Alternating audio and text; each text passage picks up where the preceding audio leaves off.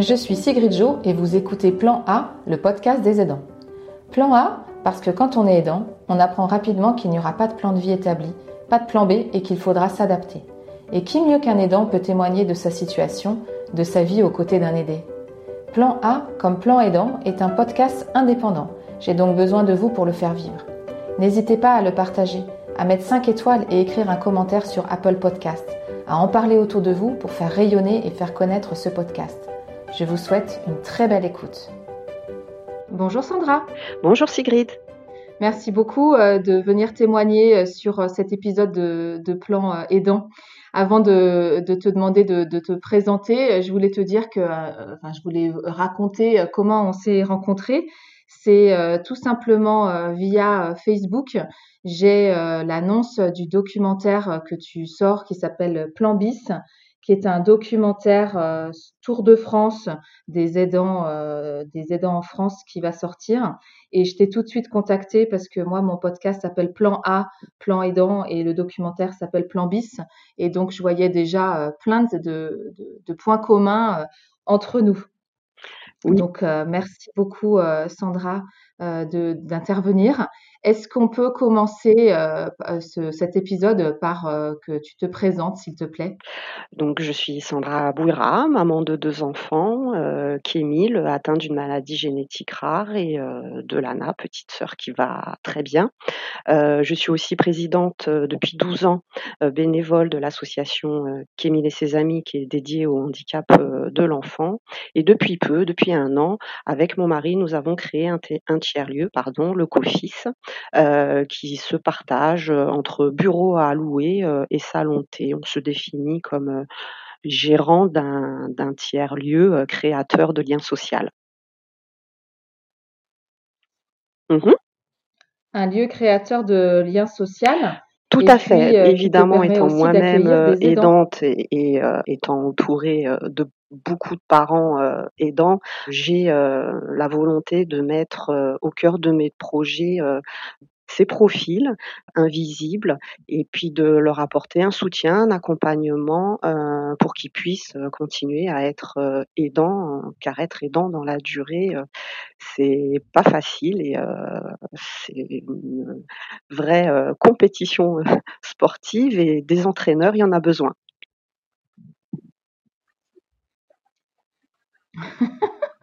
Et toi, tu as l'air d'être une très bonne euh, entraîneur parce que dans, dans l'association mmh euh, Camille et, ses amis, vous avez fait beaucoup de choses euh, et en termes de, de sensibilisation. Est-ce que tu peux euh, nous raconter un peu ce que, ce que vous avez mis en place? Donc, on a créé l'association il y a 12 ans pour euh, donner tout simplement un cadre juridique à nos actions. Et on a vraiment vécu au fil euh, de nos découvertes dans ce statut de parents aidants.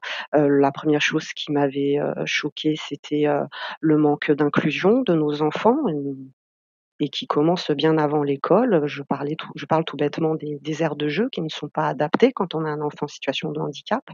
Donc on a commencé par cette thématique. L'idée que j'avais, c'était pas de réinventer l'eau chaude et de compléter ce que les autres associations savaient faire.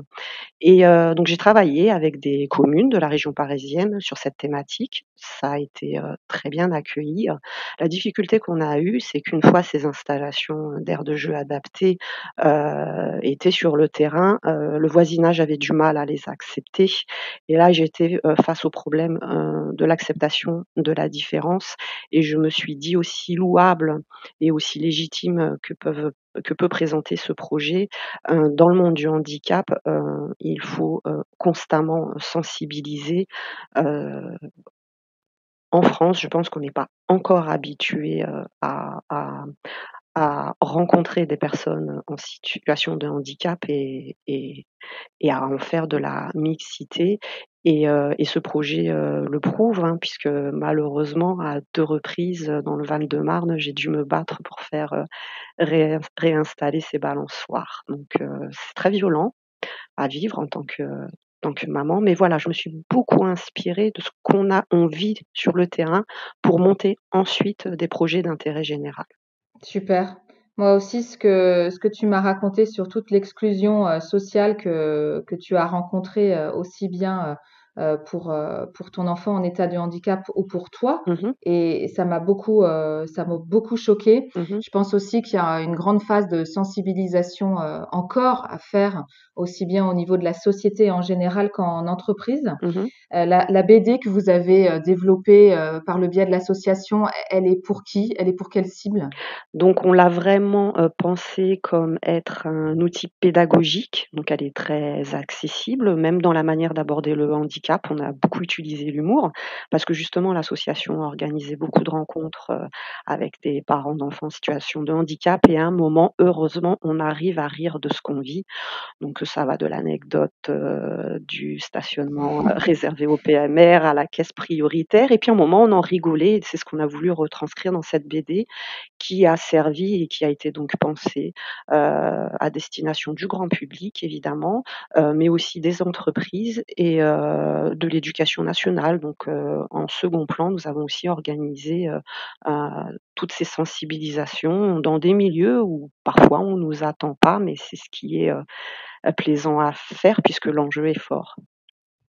Ouais, je trouve que l'enjeu est fort, aussi bien au niveau de, de ce qu'il y a à faire et aussi au niveau de, euh, de, de, qui, euh, de qui tu es, toi, en tant qu'aidant. Mmh euh, tu, tu m'avais dit que toutes les étiquettes, quand je t'avais demandé euh, qu'est-ce que tu penses euh, du mot aidant, tu m'avais répondu que toutes les étiquettes, elles sont, elles sont inutiles parce qu'on n'est pas un profil type. Tout à fait. Il n'y a pas un aidant, mais des aidants. Et je trouvais ça très, très vrai. Mmh. Euh, si euh, aujourd'hui euh, on échange sur sur le, le podcast, c'est parce que j'avais envie aussi de te poser la question de en tant que femme, mère et aussi en tant que, que professionnelle, comment tu as effectué et pourquoi tu as effectué un switch mmh entre le moment où tu étais cadre et euh, aujourd'hui, euh, la situation, bah, le changement de la reconversion professionnelle, le changement de, boulot, pourquoi, pourquoi tu as décidé de faire ce pas et, et raconte-nous un peu comment ça s'est passé. Donc, je tiens à retracer l'historique de mon parcours qui est personnel. Je suis issue d'un milieu très modeste. Pour moi, faire des études et réussir dans ma vie professionnelle était très important. Je voulais prendre l'ascenseur social et vivre autre chose hein, que ce que mes parents ont vécu. J'y suis arrivée avec mes difficultés. J'ai fait des études, j'ai travaillé après l'école, je faisais, je me revois faire mes devoirs dans les bus, dans les trains. Donc voilà, c'est quelque chose qui n'a pas été facile pour moi. Euh, J'y suis arrivée. Je, je, dans le début des années 2000, euh, j'ai été embauchée dans un cabinet d'audit qui m'a fait euh, évoluer euh, et qui m'a permis de devenir enfin cadre et de manager des équipes à dimension humaine. Je faisais partie de ces personnes qui avaient la chance de ne pas compter pour faire euh, leurs courses. Euh, je faisais partie de ces personnes qui avaient la chance de dire j'aime mon métier. Et puis, ben, comme tout euh, couple bien heureux, on décide d'avoir des enfants. Et qui Émile est né, j'avais 31 ans, et dès ces deux mois et demi, il a fait de très violentes crises d'épilepsie. Donc, on, on, découvre la maladie, on s'y attendait évidemment pas. Donc, on a connu de longues hospitalisations, on a connu l'errance diagnostique pendant deux ans et demi d'ailleurs, mais avant ça, je faisais partie de ces femmes qui ont besoin d'un équilibre professionnel pour atteindre un équilibre personnel. Et aux sept mois de Kémil, j'ai tenu à reprendre mon activité euh, euh, grâce aussi à ma maman parce qu'on a galéré pour avoir euh, un mode de garde qui a pu me garder mon fils. Et j'ai repris donc à temps partiel grâce à ce qu'on appelle la JPP, qui est un congé de présence parentale, et qui me permettait de m'absenter quand il y avait hospitalisation ou rendez-vous pour pour Kémil. Donc ça a été très compliqué pour moi parce que la Sandra d'avant, tout le monde l'aimait, tout le monde se battait pour l'avoir dans son équipe. Et là, je suis passée de l'autre côté, où j'étais celle qui s'absentait tout le temps. Donc j'ai vécu. Et ça, est-ce qu'ils ont compris euh, tes collègues et tes, managers? Est-ce qu'ils ont compris pourquoi tu t'absentais? De toute façon, ils en avaient l'explication. Aux premières crises d'épilepsie de mon fils, j'ai appelé mon manager pour le prévenir. J'étais vraiment en fin de congé de maternité. Euh, il est resté dans son rôle de, de directeur. Après, euh, je, je, sais qu'un employeur, ce n'est pas une assistante sociale, mais euh, j'attendais ce que moi j'appelle aujourd'hui le care management, c'est de m'accueillir et de ne pas me préjuger. Donc quand je suis arrivée, euh, il y a eu des questions CEDUP, tout le monde se posait des questions sur mon variable, euh, donc c'était violent de savoir que même si on est euh, revenu avec la bonne volonté, en travaillant, en quittant son, son poste à 21 heures, euh, on, restait euh, dans une vision très réductrice de tout ce nouveau statut de maman d'enfant malade. Donc ça a été très compliqué, mais c'est ce qui m'a challengé. Je me suis dit, bah ok, je suis peut-être là trois jours au lieu de cinq certaines semaines, mais j'aurai les mêmes résultats que mon homologue masculin qui est là cinq jours sur cinq et c'est ce, ce, que j'ai réussi à faire.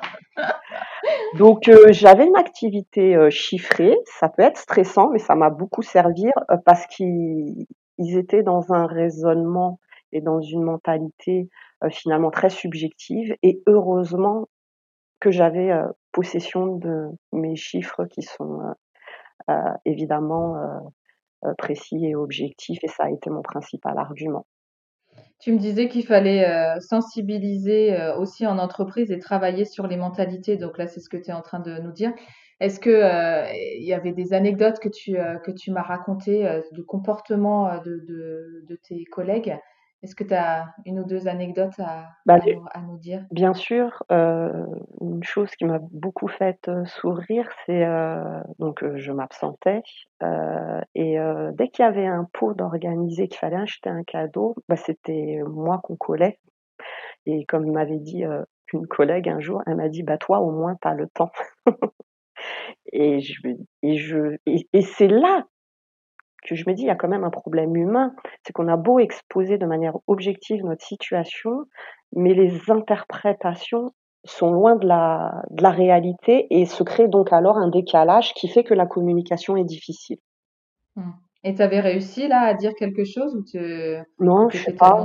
ben non, ben non, bêtement, j'ai pris l'argent et oui, euh, le samedi, j'ai affronté euh, la foule dans les centres commerciaux je crois qu'à un moment, on, veut aussi prouver qu'il se trompe et, euh, et, euh, et, euh, et, dire bah ouais, yes we can, je vais y arriver, je vais le faire. ouais. Et qu'est-ce qui a fait que tu as préféré demander une, une rupture conventionnelle C'est et partir? je, je, donc je suis tombée enceinte de mon, de mon enfant, alors six ans plus tard. Euh, voilà, parce que j'ai. Ah, t'es resté six ans dans ton entreprise quand même en, ayant euh, Kémil euh, petit? Tout à fait. Donc j'ai beaucoup jonglé. Je, je, je, le répète, ma maman m'a beaucoup aidé. Hein. J'ai fait tout ça sans mode de garde, que ce soit auprès d'une assistante maternelle ou auprès d'une crèche. Euh, Kémil avait une santé qui était en complète régression. Je suis tombée enceinte à ce moment-là et ça commençait à devenir difficile pour moi et les relations avec mon manager empiraient parce que ma deuxième grossesse n'était pas une bonne nouvelle pour euh, pour lui. Et euh, voilà il n'arrêtait pas de me mettre la pression euh, et je, je cette pression je ne la supportais plus. D'autant que en off euh, il me considérait comme un bon élément mais dès qu'on était en public c'était tout autre chose. J'avais reçu un mail euh, sur la question de mon variable quand j'étais enceinte et euh, je lui ai répondu écoute, euh, il y a un service RH, tu as des questions de cet ordre-là, tu t'adresses à ce service. Et puis je pense que je suis pas la première femme enceinte dans l'entreprise. Donc pourquoi cet acharnement? C'est ce qui me c'est ce qui me dérangeait en fait dans, dans, dans sa façon de manager. Ce, ce double jeu que, que je n'acceptais pas et qui était très injuste puisque les, les résultats, je les avais. Et Sandra, c'était il y a combien de temps? C'était en quelle année? Euh, euh, J'ai fait ma rupture en 2010. 2010. Je suis restée 10 ans dans ce bon, tu vois, j'espère que aujourd'hui, 2000, 2020, j'espère que les choses ont, ont évolué et que effectivement le fait d'être femme enceinte et d'avoir un, un, un, enfant handicapé, j'espère que les mentalités ont, ont évolué mais je, je n'en suis pas si sûre et c'est la raison pour laquelle j'étais euh, contente que tu nous que tu nous exposes cela. Et qu'est-ce qu'il euh, qu'est-ce qu'il disait ton mari pendant tout ce temps? Comment il s'est euh, comporté lui? Qu'est-ce qu'il a pensé? Pas grand-chose, je pense très sincèrement. Donc mon mari a été licencié il y a trois ans.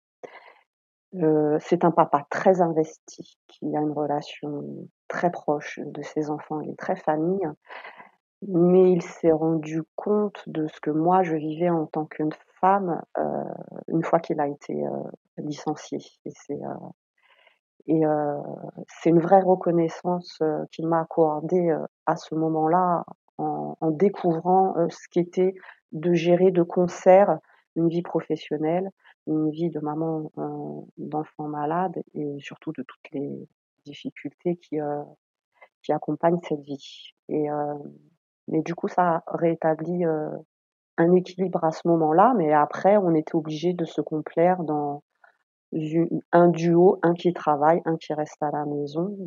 Je fais partie de ces femmes qui ont besoin de travailler et que pendant dix ans, ça a été difficile pour moi d'être coupée socialement et professionnellement. Heureusement qu'il y avait l'association. L'association me permettait de satisfaire cet appétit intellectuel que j'avais et euh, de construire des projets. Parce que c'est une réalité, Sigrid. J'avais besoin que mon cerveau bosse aussi. Bah, c'est pour ça que je me marre, parce que évidemment, euh, intellectuellement, euh, ça, ça, fourmille. Donc, il, mm. il, faut trouver autre chose. Et puis, je pense que ça, c'était complètement, c'était complètement aligné L'association, mmh. l'objectif, euh, le but de l'association est, complètement aligné avec euh, ce que tu vis et puis ce que, ce que, vivre, euh, ce que vivent plein d'autres personnes autour de toi. Tout à fait. Tu nous as dit que ton mari avait donc quitté son, son emploi il y a trois ans. qu'est-ce qui s'est passé ensuite? Et vous, qu'est-ce que, comment vous avez fait pour vivre? Euh, donc, euh, les deux premières euh, années, bah, nous bénéficions des allocations chômage, hein. Mon mari a toujours, travaillé, a jamais connu le chômage, donc c'était une première. Euh, j'ai pas voulu l'influencer, je l'ai laissé faire son choix, à savoir, entreprendre ou lui, repartir sur une activité, professionnelle dans le management de grandes équipes et puis moi, bah, continuer à gérer, à la maison. J'ai voulu qu'il fasse son propre chemin et puis à un moment, il s'est aussi rendu compte qu'en étant un petit peu plus libre, il s'occupait de ses enfants, il profitait de ses enfants et puis, j'avais déjà eu une expérience entrepreneuriale au-delà de l'association et d'une coopérative solidaire que j'avais, créée pour organiser, des courses solidaires. On s'est dit: «Bah, pourquoi pas se lancer, à deux et puis c'est notre fonctionnement. Je sais que ça convient pas à tous les couples, mais euh, on est très fusionnel, on est tout le temps fourrés ensemble. Donc c'était la logique. Mon, associé, euh, le meilleur, il était euh, en face de moi. Et on s'est lancé à deux, on a créé ce projet à deux, on l'a réfléchi à deux, et puis ça rétablit un équilibre euh, dans nos responsabilités euh, familiales, beaucoup plus égalitaires. Et on peut surtout s'occuper de nos enfants, s'occuper de Kémil, euh, ne pas être là à, s'inquiéter de savoir comment nos absences vont être perçues, de demander une autorisation pour aller dans, à un hôpital. C'est le prix de la liberté. On est moins riche, mais on est libre. Et on est libre. Il y a l'idée, euh, tu sais, de l'assister en France. Quand, tu, tu, nous en parles un peu? L'idée bah de l'assister en France, c'était, euh, tu sais, l'image que tu renvoies euh, aux autres? Mmh. Bah, c'est vrai qu'aujourd'hui, on rencontre Sandra de 2020. Elle bosse pas. enfin, enfin, on a le tiers lieu. Il existe depuis un an, mais pour l'instant, ils nous donnent pas euh, un statut. On ne se verse pas encore de. Oui, voilà, tu ne te verses pas de salaire, mais tu bosses. Voilà. Tu bosses, mais de toute façon, euh, ce que j'expliquais tout à l'heure, euh, euh, même quand j'ai quitté mon emploi, même quand je, je suis arrivée à la pharmacie et qu'on m'a dit mais Madame Bouira, vous n'avez plus de droit à la Sécu, et je me suis dit mais comment ça? Et là j'ai découvert que si au bout d'un an, vous ne cotisez plus à la sécurité sociale, vous vous retrouvez donc à l'époque sur la sécurité de votre euh, mari, comme vos enfants qui n'ont jamais travaillé, alors que je travaille depuis l'âge de 17 ans. Petit à petit, mes droits, je les ai perdus tout simplement parce que je ne travaillais pas. Mais en même temps, je m'occupais de mes enfants, de mon fils. J'étais gérante d'une association, présidente pardon d'une association. Je créais des projets citoyens j'arrivais pas à me dire euh, que j'étais une assistée, euh, que je touchais euh, une allocation de la MDPH. Et il y a un moment qui était très douloureux pour moi, c'était quand je remplissais les fiches chaque début d'année scolaire où on vous demande la profession. La première fois, j'ai mis 100 SANS. Et les gens me connaissent, je suis surefficiente, donc pas vraiment le reflet de la réalité de ce que je suis. Ça m'a embêté. Et ben l'année d'après, j'ai mis 100 professions, mais j'ai mis 1 et 2 zéros. Et là, je me retrouvais beaucoup plus dans cette description. Parce qu'il y a la valeur économique euh, du travail, il y a cette rémunération, il y a cet effort par le biais euh, de la fiscalité euh, à, à l'effort national. Mais il y a aussi tout ce qu'on contribue, notamment dans le monde associatif, et qui n'est pas toujours valorisé économiquement. Donc non, mmh. je ne suis pas une assistée. Je, je, je... Et puis c'est c'est le système qui m'a obligée à arrêter de travailler. Je n'avais pas envie à la base. Donc c'est aussi le monde de l'entreprise qui n'est pas adapté à des profils comme nous aidants. Je suis, je suis complètement euh, d'accord avec, euh, avec toi, j'entends bien ton point. Moi, ce qui m'a extrêmement euh, choqué, c'est la précarité dans laquelle on tombe. Euh, mmh et, le fait de, de s'appauvrir sans euh, sans s'en apercevoir. Tu vois, d'arriver comme ça à la, à la pharmacie, il y a eu certainement des étapes euh, que tu as notées euh, qui font dire euh, que bah, tu touches de moins en moins d'argent, je sais pas, du temps plein, ensuite vers le temps partiel, ensuite vers l'allocation handicap. Et, ça me choque énormément de, de, de, t'entendre raconter qu'on se paupérise en fait sans s'en rendre compte. Aujourd'hui, euh, mon mari est bénéficiaire, bénéficiaire pardon, de l'allocation euh, euh, euh, spécifique de solidarité. Je fais partie, donc avec le confinement, des familles qui touchent euh, l'aide ex exceptionnelle de 100 euros par enfant. On était deux cadres, on payait beaucoup d'impôts. ouais, moi ça me ça me choque énormément. C'est sournois, c'est sournois. Euh, dans le documentaire, j'ai interviewé une maman qui, qui, a, qui, qui, qui a toujours aujourd'hui son activité professionnelle, mais qui avant a connu euh, euh, les différentes euh, allocations de solidarité et qui m'a confié qu'à un moment, elle s'est rendue au resto du cœur. Donc oui, c'est une réalité. Cette réalité me choque. Ce qui me choque aussi, c'est l'anecdote que tu me racontais de, de la maman qui vient au tiers-lieu, je crois, et qui a perdu son fils et dont les allocations se sont, se sont arrêtées. Alors moi, je suis pas très forte, hein, tu, tu l'entends bien, sur les allocations, mais je trouve que c'est que c'est horrible de, de voir qu'elle a, elle a tout perdu, vraiment. enfin, déjà, bien évidemment, son, son enfance qui est quand même la douleur la plus terrible, mais ensuite aussi que ça te mette dans, dans le pétrin euh, financier bah déjà, vous avez les frais d'obsèques que vous prévoyez pas pour un enfant, qui sont de l'ordre de plusieurs milliers d'euros. Donc, si vous n'avez pas ça sur votre compte, euh, bah, vous faites appel à la générosité de votre entourage.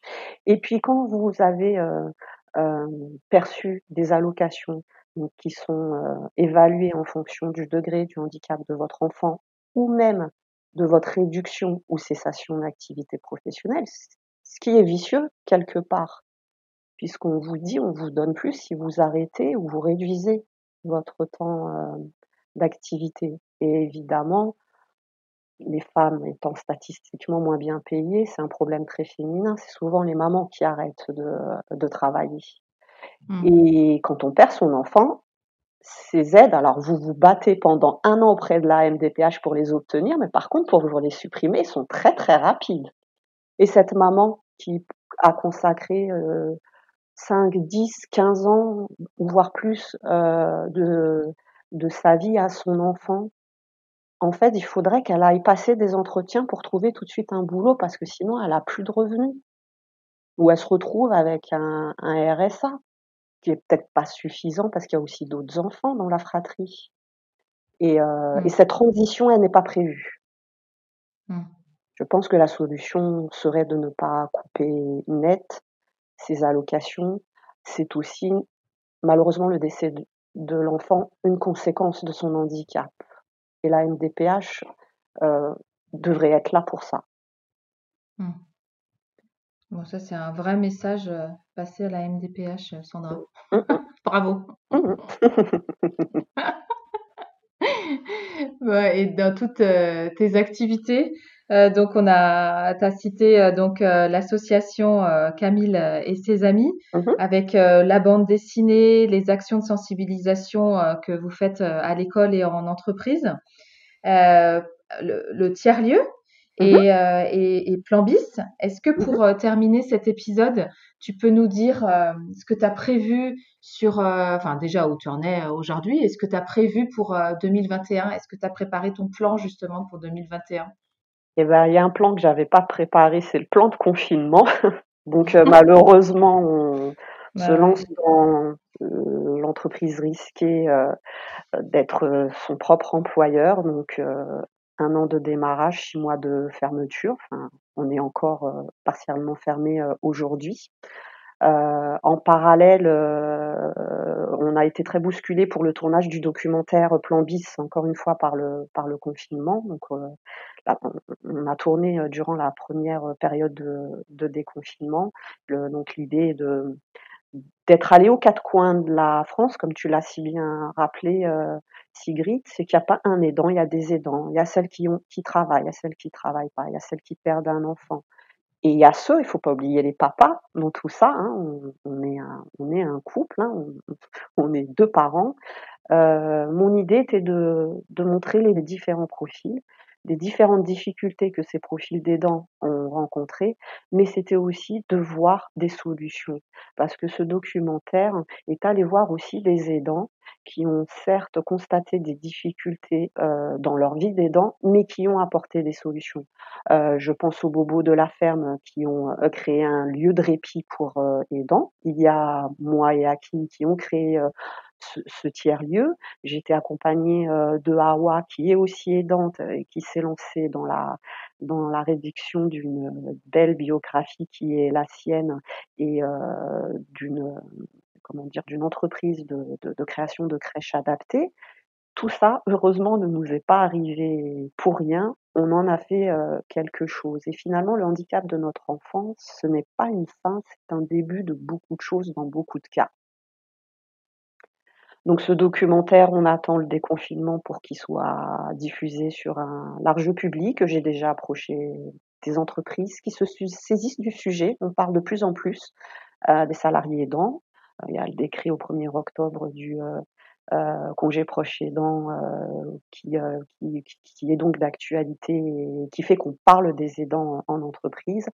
Après s'absenter, 3 mois, et être rémunéré, pas une solution pérenne malheureusement et heu, je pense que nous, l'idée qu'on a, c avec ce documentaire, c'est d'aller dans les entreprises, d'apporter des témoignages, heu, vivants, de dire aussi: «Ben, vous nous mettez une étiquette, heu, on quitte nos emplois, mais vous en ratez des choses puisqu'en vous quittant, nous, on a créé des des richesses, quoi. On n'est pas des personnes, heu, inactives comme vous l'avez basiquement, pensé».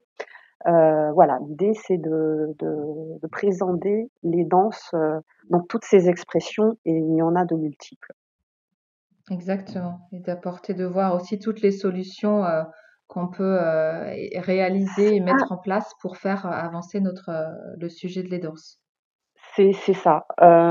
On parlait tout à l'heure du fait d'être assisté et c'est pour ça et cette raison que je dis que ce sont loin des assistés, ce sont eux-mêmes apportent des solutions concrètes, heu et qui font avancer, heu, la société sur le sujet, heu, de l'aidant, l'entreprise sur le sujet, heu, de l'aidant. Enfin moi, quand je vais en entreprise, on me dit waouh, Madame Boulard, tout ce que vous faites, vous vous rendez compte Le monde de l'entreprise n'a pas su le reconnaître. Mmh. Donc c'est important de, de, casser cette étiquette. oui, j'ai un enfant malade, mais ça ne remet pas en question qui je suis en fait. Exactement, je suis, je, je suis complètement d'accord avec toi. De toutes, de toutes les qualités qu'on a déjà et que celles qu'on développe au service de, de, de l'aidance. Exactement. Donc merci beaucoup Sandra. À bientôt. Merci, merci. À bientôt, Sigrid. Plan Aidant est un podcast indépendant. J'ai donc besoin de vous pour le faire vivre. N'hésitez pas à le partager, à mettre 5 étoiles et écrire un commentaire sur Apple Podcast, à en parler autour de vous pour faire rayonner et faire connaître ce podcast. À très vite pour écouter un nouveau témoignage.